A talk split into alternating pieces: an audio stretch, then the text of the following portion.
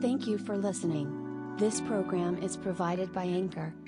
Anchor will distribute your podcast for you, so it can be heard on Spotify, Apple Podcast, Google Podcasts, and many more. This episode seems to be very useful, so please listen to it again and again. Please enjoy yourself until the end. Download the free Anchor app or go to anchor.fm to get started.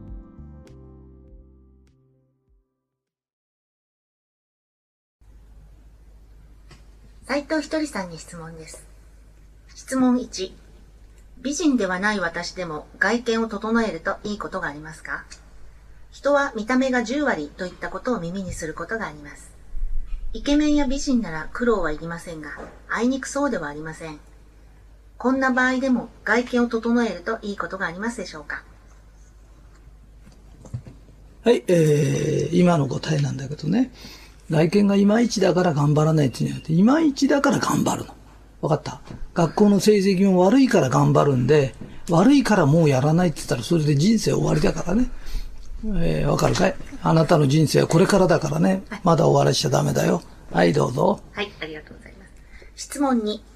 残念な外見の私が第一印象を良くするには、世間的には中の下の容姿だと思います。どんな点に特に気をつけて外見を整えると第一印象が良くなるのでしょうか？表情や服装、化粧とそのポイントについてお教えいただければ幸いです。あのね、化粧だろうが笑顔だろうが、あの、魂っていうのは、進歩するために生まれてきたんだよね。だから今までの自分より少しでも少しでも良くなっていけばいいんで、だからそれって気がつくとこう片っ端から直していった方がいいんだよね。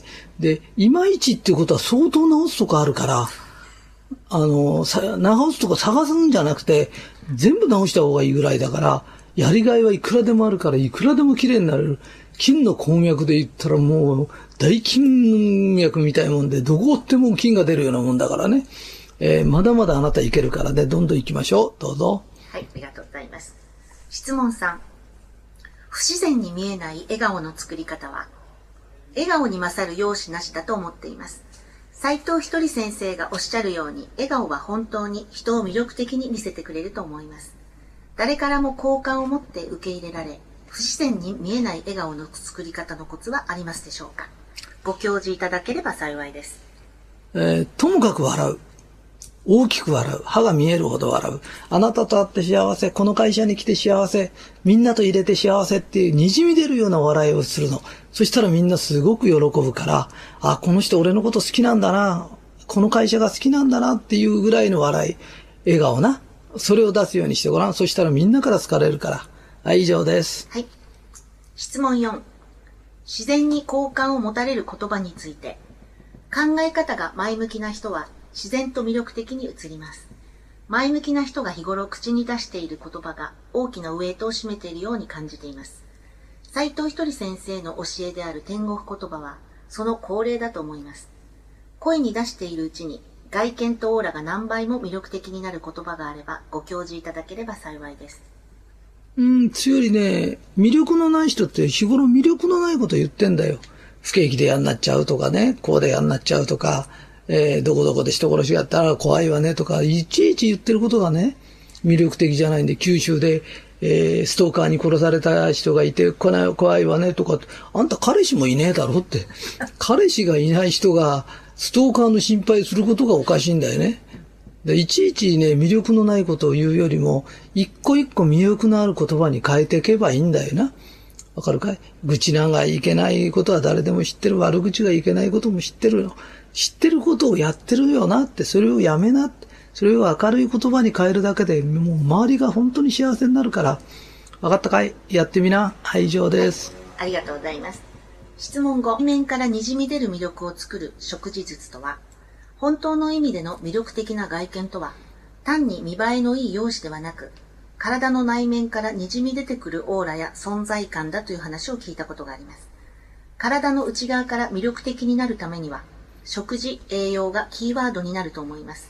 食事を少し変えると外見が劇的に若々しくなる。寿命も伸びていつまでも健康でいられる食事のコツについて、斉藤ひとり先生のお考えをお教えいただければ幸いです。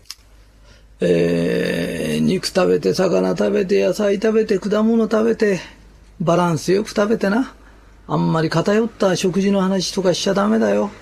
ね、人間の体っていうのはね、タンパク質系なんか全部いるんだからね、野菜だけ食ってたらタンパク質取れないんだよ。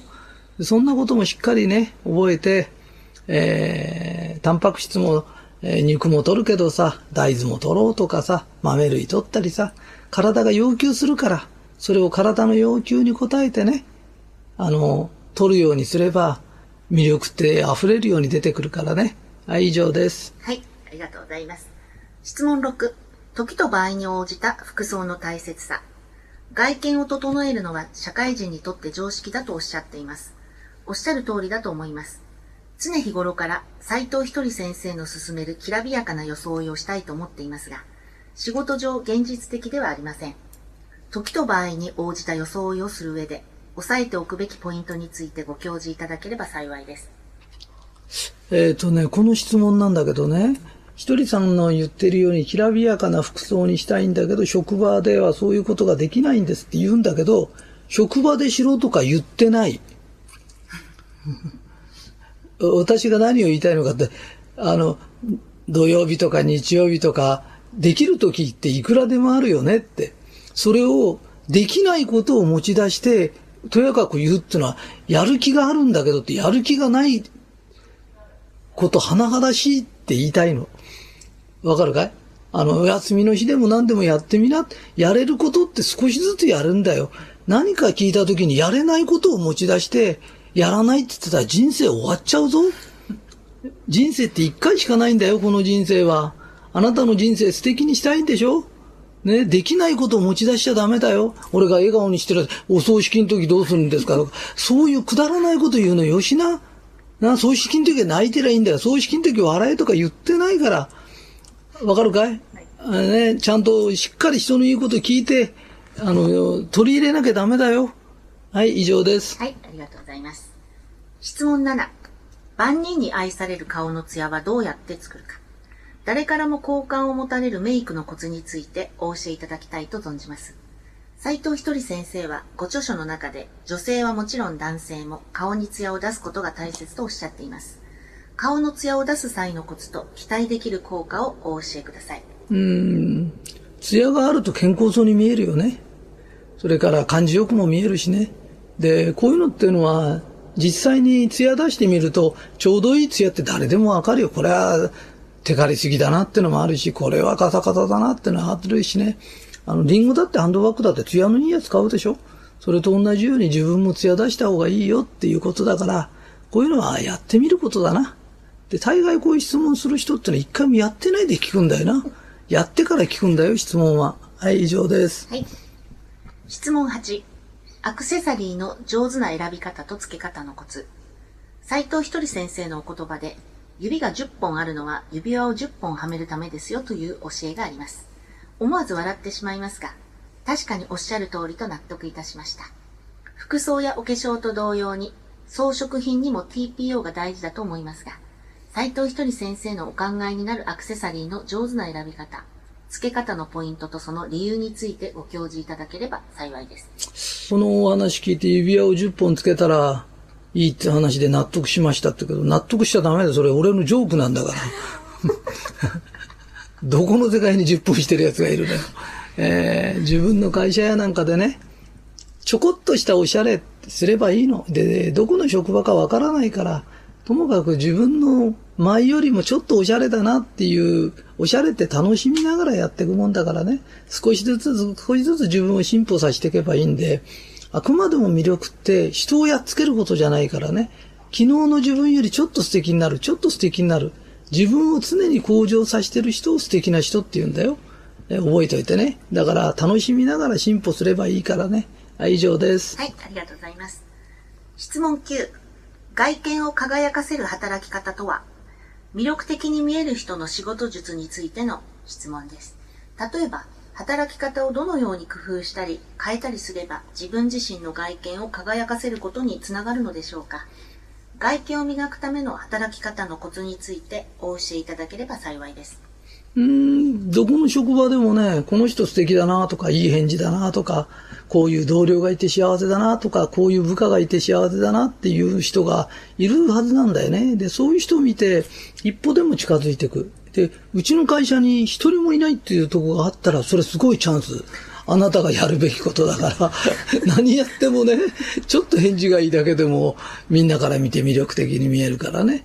うん、ともかく、今までの自分よりちょっとでもね、ちょっとでも魅力的にする、この努力をしてごらん。そしたら面白いように人生うまくいくからね。はい、以上です。はい、そうですね。質問10。一人先生がお考えになる魅力的な人は？斎藤一人先生が、この人はとても魅力的な外見だなとお考えになっていらっしゃる著名人を、男性、女性、それぞれ一人お聞かせいただければ幸いです。自分が外見を整える上で参考、そして目標にしたいと思います。あのー、男の人だとね、ハンフリー・ボガードって人がいて、私あんまりテレビとか見ないから、今の人知らないんだよ。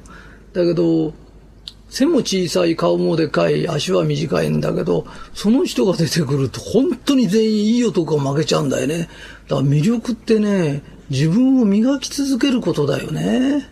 だからみんなが憧れちゃう。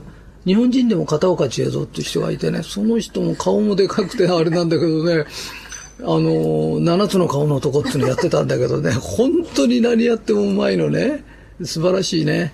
あと女性はね、オードリー・ヘップバーンとか、麗しのサブリナって映画の時なんかもみんながこう憧れちゃうようなね、あの、女が女に惚れちゃう。男が男に惚れちゃうって人がいたんだよね。でそういう人って魅力的だから、で、そういう人見てるとね、怠けてないよね。あの、よく、なんていうの、私はよ、大して綺麗じゃないからっていう人は、それを理由に怠けようとしてんだよね。じゃ、綺麗な人で、本当に綺麗な人で、オードリー・プーワンでもなんでも、綺麗に生まれた上に磨いてるんだよ。ほ、ほったらかしてんじゃないよ。わかるかい？魅力的な人って必ずね、もう一歩上、もう一歩上って目指してる人を魅力的な人って言うんだよ。わかるかい？だから人間ってね、怠けたい自分のガとの戦い。魅力とはガとの戦いだよね。ガとは心についた汚れ。それをどうやって落としてきれいにするか。人間も外側をどうやってきれいにしていくか。神も世間も綺麗な方が好きなんだよね。魅力的な方が好きだから、これを聞いた人は本当に明日から絶対魅力的になるから、行動するんだよ。この星は行動の星だからね。考えてるだけじゃ何にも起きないからね。一歩一歩ちょっと化粧を変える、口紅変える。ね。ちょこっとしたことでちっちゃいブローチでもつけてみる。ちょこっとしたこと、ちょこっとしたことで魅力的になるからね。歩みを止めちゃいけないよ。はい。みんな魅力的になろうね。以上です。ありがとうございます。質問は以上です。ありがとうございました。